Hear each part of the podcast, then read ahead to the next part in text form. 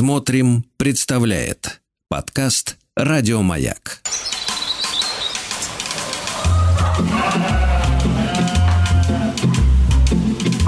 Сцены из деревенской жизни.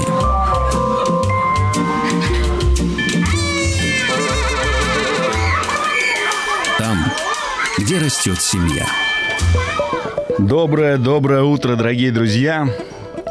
Ну что, вот сегодня суббота, а значит, утром мы должны с вами встретиться на радиоволне, э, которая дает нам радиомаяк. Я сегодня в Москве. Я сегодня в нашей столице, приехал из своей деревни. Но хочу с вами все равно сегодня пообщаться. Думаю, а нет, приеду в студию и поговорю. Это, во-первых, ощущения совсем другие у меня в студии. Как будто я, знаете, вы такой это городской человек. Э, так непривычно, не хватает моего чердачка, честно вам скажу. Потому что такое мой чердачок в деревне? Это я вижу своих соседей, свои груши, елки, березки, слышу своих собак. А, и мне как-то, с одной стороны, легче с вами общаться в деревне, думаю, ну, а все равно пообщаюсь в городе, а буду говорить о деревне. Меня зовут Юр Макеев. А, кто-то говорит, ну, что-то как-то по-детски он себя называет Юр Макеев, а я считаю, что я большой ребенок и часто себя называю Юрка Макеев, и так меня в деревне все зовут Юрка, э, Юрашка или Юрчик, вот. Доброе утро, друзья! С вами Юр Макеев, э, сцены из деревенской жизни. Я всех традиционно обнимаю. А что значит обнимаю? Расправляю свои руки, как крылья. Вот смотрю на всех, кто в студии, вот хочется их тоже обнять. Расправьте свои руки, как крылья, потянитесь, найдите дорогого любимого человека, обнимите его своими руками, почешите ему спинку э, и открытой ладошкой сверху вниз похлопайте и снизу вверх и улыбнитесь этому человеку. И человек почувствует, что у него как будто бы выросли крылья. Как важны человеку, чтобы у него были крылья. И он шел по жизни, знаете, с таким легким полетом. Друзья, для того, чтобы полет был еще легче, давайте послушаем фолк-бит «Порушка». Эх, а ноги сами в пляс идут от такой песни. За что мы любим Ивана? И головушка кудрявая, и борода у него кучерява. У меня только борода кучерява, головушка уже не кудрява. Друзья, я надеюсь, все вы проснулись от этой бодрой песни. Наверняка уже все, кто живет в деревне, давно умылись, давно переделали все утренние дела. Сейчас наверняка готовите завтрак. Я сегодня без завтрака. Вот. Но вспоминаю, эх, сейчас бы творожку или запеканочки, вот, и тепленького чая с молочком или кофейку. Ну, лучше кофейку, конечно, бодрящего с утра-то. Друзья, если вы хотите со мной сегодня пообщаться, вам нужно дозвониться. Уже сегодня в студию, точно, не ко мне на чердачок. Э, номер телефона 8495-728-7171. А если все захотите послушать в записи, то найдите медиаплатформу. Где найти медиаплатформу? Конечно, в интернете. Где же мы сейчас все находим? Найдите там смотрим.ру, маяк и подкаст «Цены из деревенской жизни». Там говорят все наши разговоры, записи, так что можно все переслушивать, все наши темы, которые мы затрагиваем в наших встречах, беседах. Сегодня я хотел бы с вами поговорить, вот видите, я начал с молочки, да, а, поговорим о кормилицах о наших. Приехал я вчера в город, и меня спрашивают, ну что, Юрка, ну расскажи, ну а как ты без коров-то теперь, а? Наверное, хорошо все. И главное, меня все поздравляют. И эти говорят, поздравляем, ты теперь без коров. А я говорю, вы знаете, у меня такое двойственное ощущение. Сегодня вот ехал в студию, Встал в 5 утра, а, ну, не потому что по привычке вот надо мне в 5 утра вставать на дойку. Хотя, честно вам признаюсь, как только у меня исчезли коровы, каждое утро я просыпаюсь где-то пол шестого, и у меня в голове звуки мычания коров моих, Греты, карамельки, корицы, как будто они меня зовут. И мне кажется, что они сбежали от нового хозяина. Выхожу на улицу, смотрю, а их нет. Ну вот, в общем, такая вот странная особенность, потому что последние три года моей жизни я жил со своими прекрасными коровками. Сегодня поговорим о коровах, о кормилицах наших, да. А, вспомним а, своих коров. А, может быть, эта корова была вашей бабушки, мамы, как говорят, родительская корова, да, как ее звали, какой у нее был характер, любили ли вы есть молочную продукцию, да, от этой коровки, потому что корова, на самом деле, это же в некоторых народах считается священное животное. Но и в нашей стране я знаю, что корова спасла очень много семей. особенно после Великой Отечественной войны, да, вот она кормилица, и лошадей не было, коней, и на коровах даже пахали поля, я знаю. А, корова согревала, потому что корова выделяет так много тепла, уж я это знаю не понаслышке. А, поговорим о них, о наших кормилицах. я буду вспоминать появление первой коровы в нашей семье. Вот а, знаете, как у нас корова появилась? В 90-м году моя мама решила, ну, я это уже рассказывал, ну, так вкратце, да, что вот решила уехать жить в деревню. В ту самую деревню, где у нее была дача. Приехала устраиваться на работу, ну, и говорят, вот вакансия, там, воспитателя в детском саду, педагога нет. У меня мама была педагогом в детском саду, воспитателем. Но, говорит, у нас есть вакансия доярки. Говорит, доярки, ничего себе. И вот мы пришли с мамой, мне 10 лет, брату моему 16 лет, пришли на ферму, и маме выделили группу, да, это большое стадо, там 200 с лишним голов, э, коров, да. О, да-да-да, она родная. И вот вы выделили группу 28 голов. И на коровах, на, на боках, как деревенские говорят, на бортах. На, на бортах номера там. Первая, вторая, седьмая, двенадцатая, двадцать восьмая. И у каждой группы свой цвет. Желтый, зеленый, красный. И имен нету. Ну, или кличек у коров. Мама говорит, ой, они же все на одно лицо. Я же никогда. Ну, ей показали, как надо доить корову, вот как пользоваться доильным аппаратом. И мы, естественно, видим, что маме тяжело, начали ей помогать. А как помогать? Мы что же дети, э, да, городские были, ничего не знали. Мы в эту деревню когда-то приезжали как дачники, так со стороны смотрели. Ну, может, один раз тебе там баб Настя даст подоить корову руками, а тут надо аппаратом доить, там вакуум, то есть специальная система, да, которая мотор э, заводит специальный дизелист, вот, и начинает работать э, доильный аппарат, и тебе ну, нужно в бидон подать эту корову, прежде корову надо помыть, помыть ей вымя. Не всю корову мыть, а я сейчас говорю помыть корову. Все думают, что надо корову, зачем мыть? Нет, надо ей вымя помыть, потому что, ну, понятно, корова ложится. Некоторые коровы, это вообще, я их больше всех в скобках любил, которые ложились э, в лепешки. Вот она вот ей надо прям вот рядышком, справа, слева, тут метра полтора, тут два. Ну, чистота, ну, опилочки или соломка лежит. Нет, ей надо в лепешку свою улечься. Прям вымнем, ну, не знаю, прогреванием она занималась, что ли, или еще что-то. Непонятно. И вот это вымя все вот в том самом. И тебе это то самое надо отмыть. И ты понимаешь, что за один раз это не отмылось. Это, ну, а ты думаешь, ну, это же молоко люди будут пить. Ну, ты же не можешь так вот, а, да ладно, нет. И вот ты намываешь это вымя, а ей, а некоторым коровам не нравится, что ты моешь вымя, она тебе еще так копытца может так поддать, или хвостом, ну, думаешь, хвостом это она бьет меня, а потом понимаешь, что мухи ее докучают. И вот ты отмыл это вымя, а надо же быстро молоко там принимают, это совхозное, тогда еще 90 годы у нас еще был совхоз, вот, и, в общем, намыл это вымя, э, а, аппарат доительный, он спадает, или у нее, знаете, вы, вообще, друзья, вы знаете, как устроена корова? А? Вот, вот знатоки коров мне сразу дозвонились. Доброе утро, здравствуйте. Алло, алло, доброе утро. Доброе утро, представьтесь, пожалуйста. Меня зовут Яков, э, Новосибирск. Яков, Новосибирск, прекрасно. Да.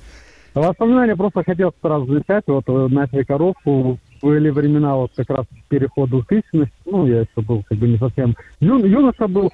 Переехали в деревню, да, корова очень выручала. Это вся молочная продукция, там, сливки вот эти. Сейчас сливок таких в магазине точно не найдешь. Этих сливок, которые 100%. делали из молока. Я впервые -то столкнулся с этими аппаратами. Как там, скажите мне, сливки делают? Сепаратор. Сепаратор, да. Надо, надо отсепарировать молоко, отделить да, э, да. жир да, от молока. Ну, от... Э, да, в общем, да, сливки да, надо да, снять. И столько, столько, да, можно продукции получить тебе, и обратно, и сливки, и потом масло, то есть творог, пожалуйста. Безотходное тебе. производство. Да, но самый э, минус, да, большой, это обслуживание этого большого красивого животного. Вот сейчас вот в деревнях, вот я переехал в город, ну, Коров, конечно, уже держат, это уже редкость. Вот у нас, по крайней мере, в области, вот, ну, с, моего, с моей деревни, потому что ну, сколько надо сена, сколько ухода, времени потратить. Это, ну, это большой труд. Я вам уже звонил, И говорил, ну вот это восхищение такими людьми, людьми, я не представляю, как вот сейчас содержать животных, это очень сложно. О, Яков, я это знаю не понаслышке, хотя Да, некоторые наши слушатели сомневаются, что я живу в деревне, что-то вообще знаю про деревню. А, я знаю, что некоторые говорят, да ладно, что он там знает про эту деревню. Друзья, вот, э, может, у меня голос речь у меня такая, знаете, не очень уверенная, уверенного крестьянина, но поверьте, я очень хорошо знаю, что такое деревня. Я столько принял родов э, у, у коровы, отелов, э, с маститом боролся. Женщины не все э, знают, хотя корова максимально приближена к женщине. У нее вынашивание теленка 9 месяцев. У нее болячки практически все, как у женщины есть. Это я э, говорю ответственно, да, потому что я мужчина, муж, я знаю, что девчонки болеют иногда, вот. Поэтому нужно очень бережно относиться к своим барышням и к своим коровам. Ну, или коровкам, конечно. Надо за ними ухаживать, беречь их. Вот. А корова, она удивительное создание. Да? У нее, во-первых, вот как я помню, начал рассказывать про да, наше знакомство с коровами, совхозными. Вот они там, как моя мама сказала, они все на одно лицо. Потом она каждой корове, помимо номера, придумала имя, ну, кличку, да, написала таблички. Мне еще мама любит рисовать, как красивую коровку повесила. Все доярки ходили, Оль, тебе что, делать нечего? Вот. Догони ее палкой, давай быстрее надой. Когда? Вот городские понаехали. Вот э, так нас э, чехвостили поначалу. Первые годы полтора, два, а потом э, через четыре года этого стада не стало, а мы последние, кто держали телят. И так было обидно, как я видел, как рушилось вот этот э, совхозно-колхозный устрой нашей деревни, да, коровники стали разбирать, все поголовье под нож пустили. А почему пустили? Стал закрываться сырзавод, потому что куда продукцию девать? Потому что молоко, ну что, если вы... Представляете, вот каждый день корова дает, ну, в среднем 20 литров молока. 10 литров с утра, 10 литров вечером, а некоторые еще там в летний период и днем должны ее доить.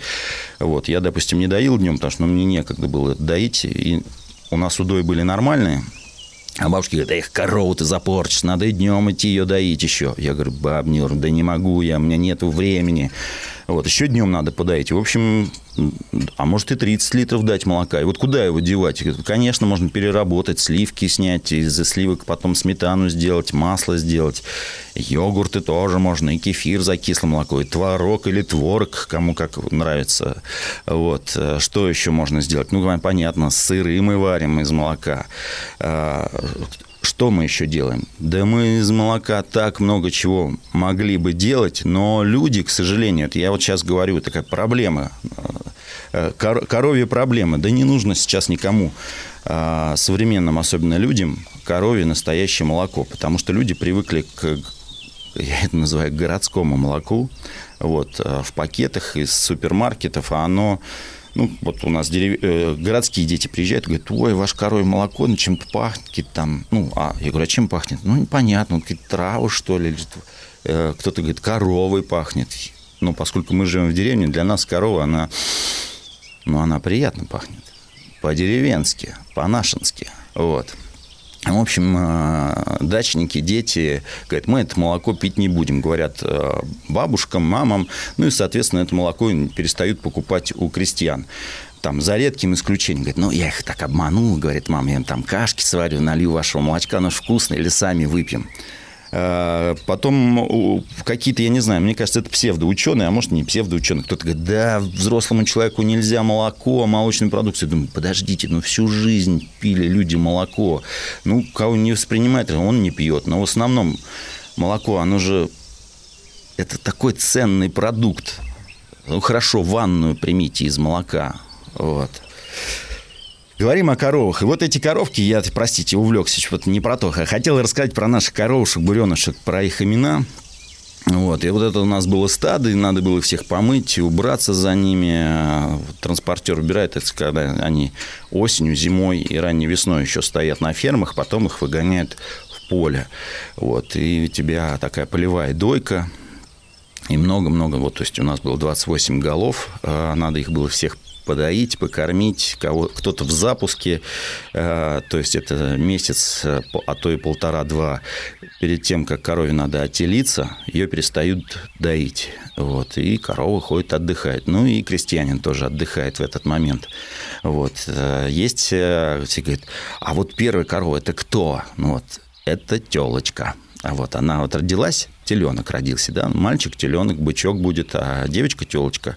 А потом года через полтора она уже ну, невеста. И вот если находит ей жениха или приезжает ветеринар, делает осемнение, и через 9 месяцев вот это она уже становится нетелем, да, этот нетель станет полноценной коровой. И тут надо, важно помочь ей принять роды, потому что иногда корове нужно помогать. Вот я несколько раз помогал своим коровам принять роды. А, отел, они совершали свой этот... Конечно, такая процедура интересная. А, думаешь, ничего себе, а как она мучается, страдает, ты пытаешься ей помочь, ветеринар не успевает к тебе подъехать, ты сам там многие э, делаешь процедуры, а ветеринар с тобой сейчас хорошо, есть сотовая связь, по телефону тебе объясняет, что нужно сделать.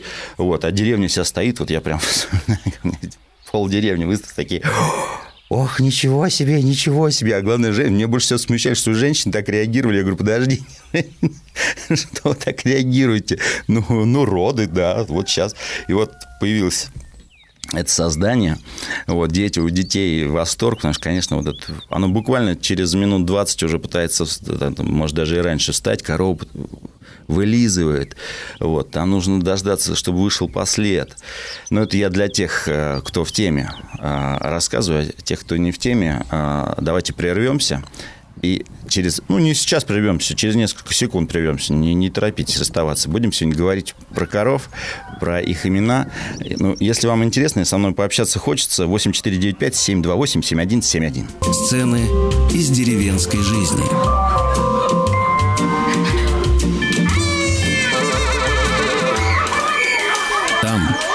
Где растет семья. Там, где растет семья, там, где живем мы с моей семьей.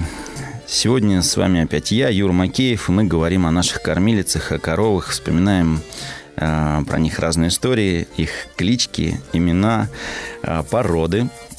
Вот, если у вас какая-нибудь история, которую вы можете рассказать вот так на волнах радио Маяк, слышу, что есть. Алло, здравствуйте. Здравствуйте. Представьтесь, пожалуйста. Я из города Бийска, Алтайского края, Ух. Литовкина Нина Ефимовна. Нина Ефимовна, расскажите, пожалуйста, нам что-нибудь про коров. Э, во-первых, слушаю вашу передачу всегда. Я в кухне, у меня радио. Угу. Мне 73 года уже.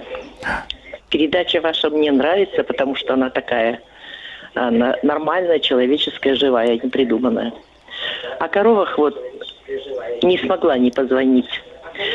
А в 94 году мы проживали в Казахстане, а вообще родом отсюда. И ну, по всей этой обстановке мы возвратились снова в Алтайский край, но только в Бийск. Мы mm-hmm. жили раньше в Шипуново. Вот. Ну, в детстве, конечно, мы в деревне жили. Мама работала дояркой, папа работал скотником на ферме, и все были в молоке. Мы ели молоко, это было для нас нормальный продукт. Мы жили, мы были все здоровы, не было у нас ни, никаких авитаминозов. Вот. Ну, в общем, возвратились в 94 году сюда, на голое место. Ничего, здесь нас никто не ждал. Вот, пришлось буквально, ну, выживать. Угу. Это так, прав, правда. Вот. А поскольку я работала там началь... это, в исполнительной власти, секретарем райисполкома, вот, э, Большой я, конечно, человек. была Большой человек. Жителем. Тогда да. Тогда Большой да. Человек. И когда сюда приехали, власть уже закончилась, и мы оказались вообще не у дел – и не было никакой работы, не было никакой зарплаты здесь, не было жилья и так далее. В общем, это все длинно, но мы устро... все-таки все таки мы уцепились за землю. Вот. Э, меня пригласили работать начальником почты, поскольку, угу. ну, посмотрели по трудовой книжке. Мне было тогда 45 лет.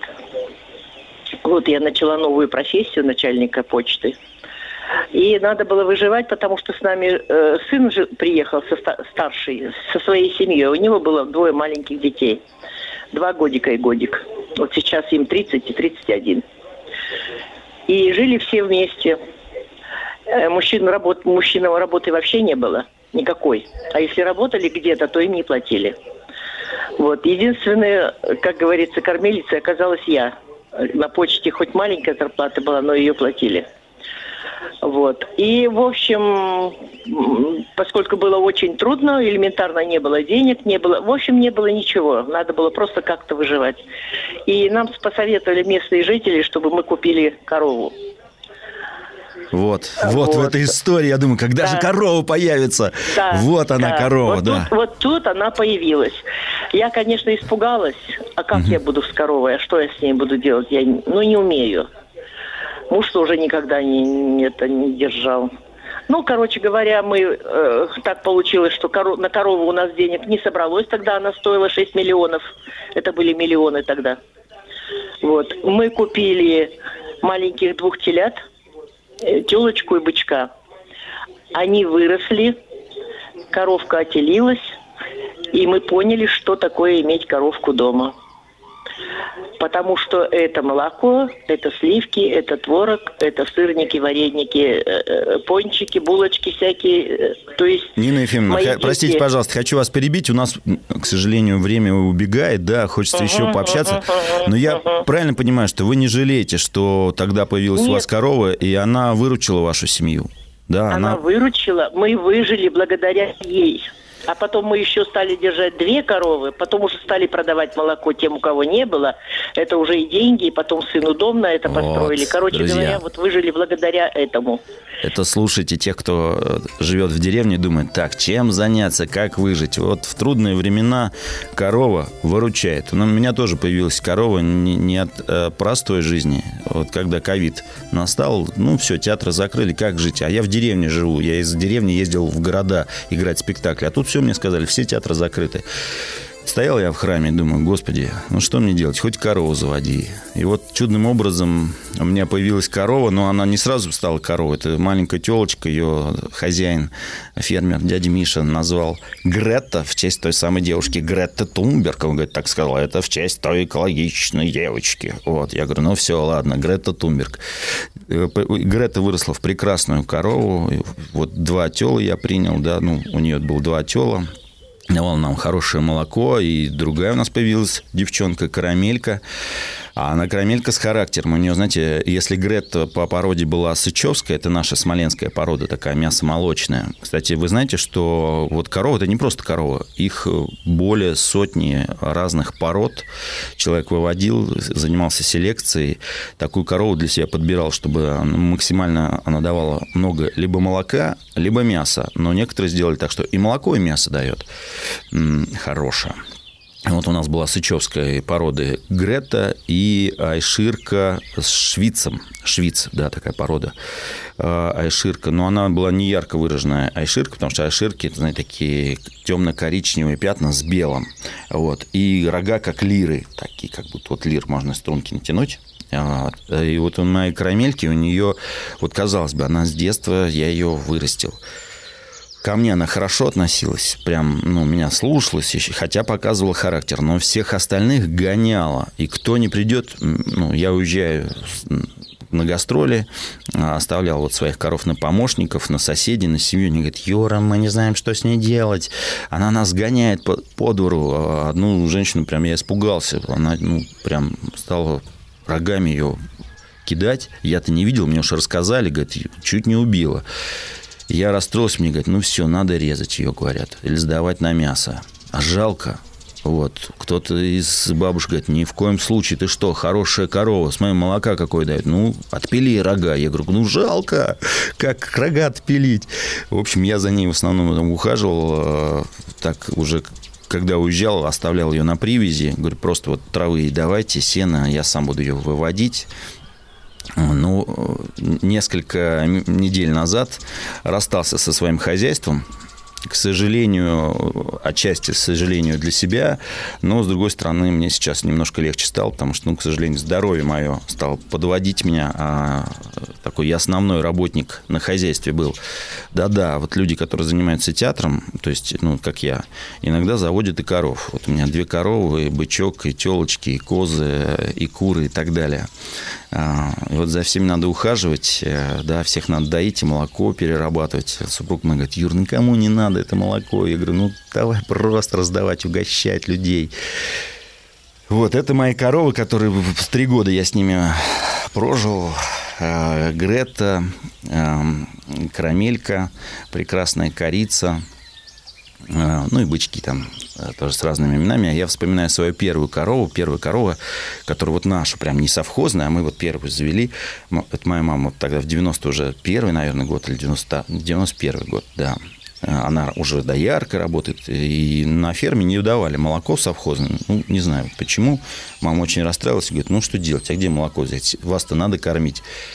И говорит, ну, вот возьмите нетель, вот бегает там. Ну, бегает красивая коровка как моя мама ее пыталась на грузовик запихнуть. Э, я помню, такая сцена, мужчины стоят, там скотники, пастухи, хохочет. Ну, приехала городская женщина, да, пытается коровой управиться.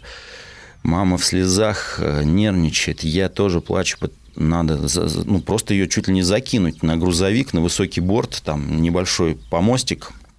Вот, я помню, мне мама так в сердцах засветила палочкой по мне, потому что я там все говорю, мама, жалко корову, ну чего ты ее там палочкой бьешь?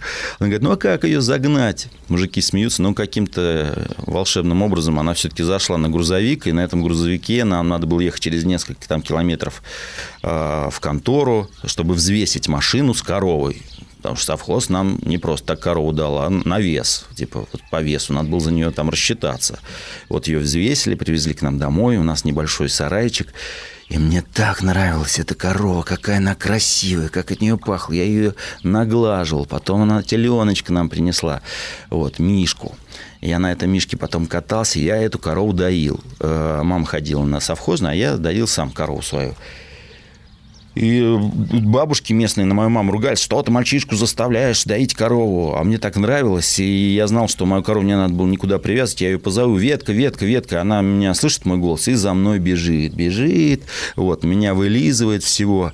И мне так, ну, я ее так любил, прям переживал за нее, когда она там или приболеет, или еще что-то. Молоко мне казалось самое вкусное, я другое молоко не мог пить. Вот мне не нравилось молоко от других коров, а от ветки вот самое вкусное. Вот, друзья, это моя, мое знакомство с коровами в детстве. Я о нем немножко рассказал. У нас совсем мало времени осталось. Давайте послушаем, послушаем песню. Перепевки, припевки. Группа потом назову, как называется. Что, послушали группу Settlers с припевками, да?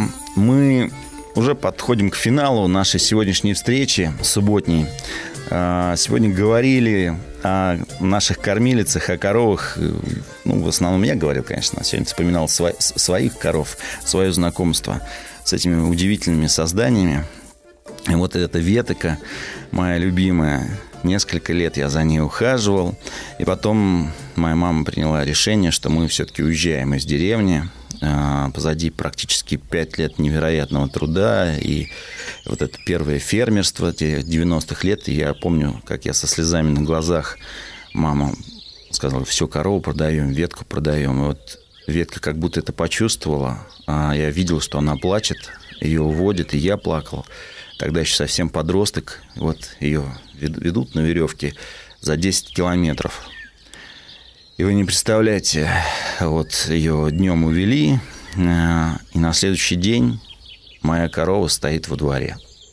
Прибежала с веревкой на рогах, оторвалась, убежала от этих 10 километров, она пробежала. Мычит, кричит. А поскольку в основном за ней я ухаживал, ну, вот она, я к ней подойду, она меня прям вылизывает, вылизывает. Мам, ну, может быть, не будем ее продавать. Он говорит, Юрка, Юрашка, ну все, уезжаем же в Москву, не будем мы больше здесь жить. Ну куда нам ее? Жалко, люди хорошие, они не на мясо ее, они будут ее доить. То есть она будет им радость приносить. Три раза она или четыре раза даже возвращалась. Но потом, видимо, уж они ее совсем там привязали, и она поняла, что такая трогательная история для меня. Э, и после этого я уехал в Москву, там всякое разное было, да, там учеба, армия, семья. И вот я когда-то решил все-таки вернуться в свою любимую деревню, к своим любимым коровам, а в деревне ни одной коровы. Вот я три года назад завел коров, а в соседней деревне нет коров. Еще там через деревню тоже нет коров. Вот я так отмерил циркулем 7 километров. Ни в одной из деревень в радиусе 7 километров не было ни одной коровы. И к нам часто приезжали дети, чтобы посмотреть, как выглядит она, эта корова. А я, конечно же, говорю, ребятишки, хотите, я вас научу доить корову? И вот я показываю, вот у них четыре соска, там внутри коровы вот это вымя, там у нее четыре камеры, и вот за один сосок как бы доить ее, да, то молоко все не выйдет, выйдет только из этой камеры. Вот, надо следить там за частотой этих, этого вымени, что у коровы не как у коня, да, копыта, а у нее она парнокопытная, у нее, смотрите, какой след. Вот, а я говорю, видите, корова живет, она должна всегда жевать, потому что если у нее жвачка остановится, вот это, да, то корова может помереть. А, а еще корове нельзя переедать травы. И трава, траву она, да, ее начинает раздувать. Вот, ветеринар говорит, надо ее либо гонять там, или еще что-то, или прокол делать, спускает воздух. В общем, это не так-то все просто. Это, конечно, невероятный труд. И я восхищаюсь всеми людьми, всеми крестьянами, всеми фермерами, кто ведет личное подсобное хозяйство. Восхищаюсь э, пожилыми людьми, которые... Вот я вижу одну бабушку у нас в райцентре в Тёмкино. Она уже сгорбленная, как, как будто она из какого-то фильма. Ведет двух коров. И ей уже говорят, ну, бросайте в этих коров. Нет, пока я на этом свете коров буду держать. Вот, корова это, конечно, это как символ, как образ да, деревенской жизни. Я вам очень рекомендую посмотреть мультфильм, даже вот можете сегодня посмотреть с детьми, найдите мультфильм режиссера Алекс, Александр Петров, да, 89 -го года, по рассказу Андрея Платонова, он так и называется «Корова». Вот, по-моему, он даже этот мультфильм получил Оскар или номинировался на Оскар. Я вам прямо это рекомендую. Посмотрите, пожалуйста, чтобы понять, э, о чем мы сегодня говорили. Что такое корова? Он коротенький, буквально там минут 9 идет мультфильм. Вот. В общем, нашим веткам, Мартам, Майкам, э, Дусем, кто там, как, как еще звали наших коров? А правило, как правило, называют, если вот она весенняя, то ее называют там Майка, там в мае родилась или Марта, потому что она мартовская, да. А, кто говорит, вот у нас ветка, а, Зорька, а, Глашка, Глаша, Глаша, там, ну, какие-то имена бывают такие больше человеческие, но в основном э, связаны с, э, я не знаю, с, вот уменьшительно-ласкательное что-то, да. Но в основном майки какие-то. Вот э, Марта, майки, э, Бывает, э, кто-то, наз... я знаю, с нашего соседа в деревне, он корову назвал Нюрка. Ну, вот, у него там соседка была, ему не нравилось, а может, наоборот, очень нравилась эта соседка, не знаю, но он эту Нюрку гонял. Он говорит, я тебе Нюрку устрою. Вот, я слышал, это было давно-давно, уже все эти так, воспоминания. Иногда, знаете, идешь по деревне, а, с детьми, расскажешь, вот здесь у нас коровники стояли, вот здесь телятник стоял, здесь был элеватор, и ты, показ... ты указываешь в воздух, там, ну, максимум какие-то кустики растут, и по этим кустам видно, что как будто было какое-то строение. А в, моих, да, в моих воспоминаниях это, конечно, мое детство, знакомство с этими людьми, э, с пожилыми, молодыми людьми, которые тогда жили и даже не знали, что вот эта огромная цивилизация русской деревни, советской деревни, она буквально через там, буквально 5, 6, 7 лет, она исчезнет. В моей деревне десяток лет не было коров. Последнюю корову держал тетя Алла с дядей Володей, который стал потом монахом отцом Серафимом, вот отец Серафим говорит, Ю, Юрчик, говорит, отдаю тебе свое поле, пускай твоя, когда я завел коров, коровы должны быть в деревне. Я надеюсь, что несмотря на то, что сейчас их нет, через какое-то время коровник-то у меня остался, я даже доильный аппарат не стал продавать. Мне говорят, давай продадим, там, чего, на Авито. Я говорю, не-не-не. Я говорю, а кто знает, может быть, через пару лет, а может и раньше, а может быть позже, я опять заведу коров. Потому что, вот не знаю, меня вот как-то тянет к этим животным. Мне нравится за ними ухаживать. А, ну, это же общение, с одной стороны. А с другой стороны, знаете, ты связываешь себя с э, с вечностью. Давайте беречь друг друга. Всех обнимаю. Э, давайте любить деревню. Пока.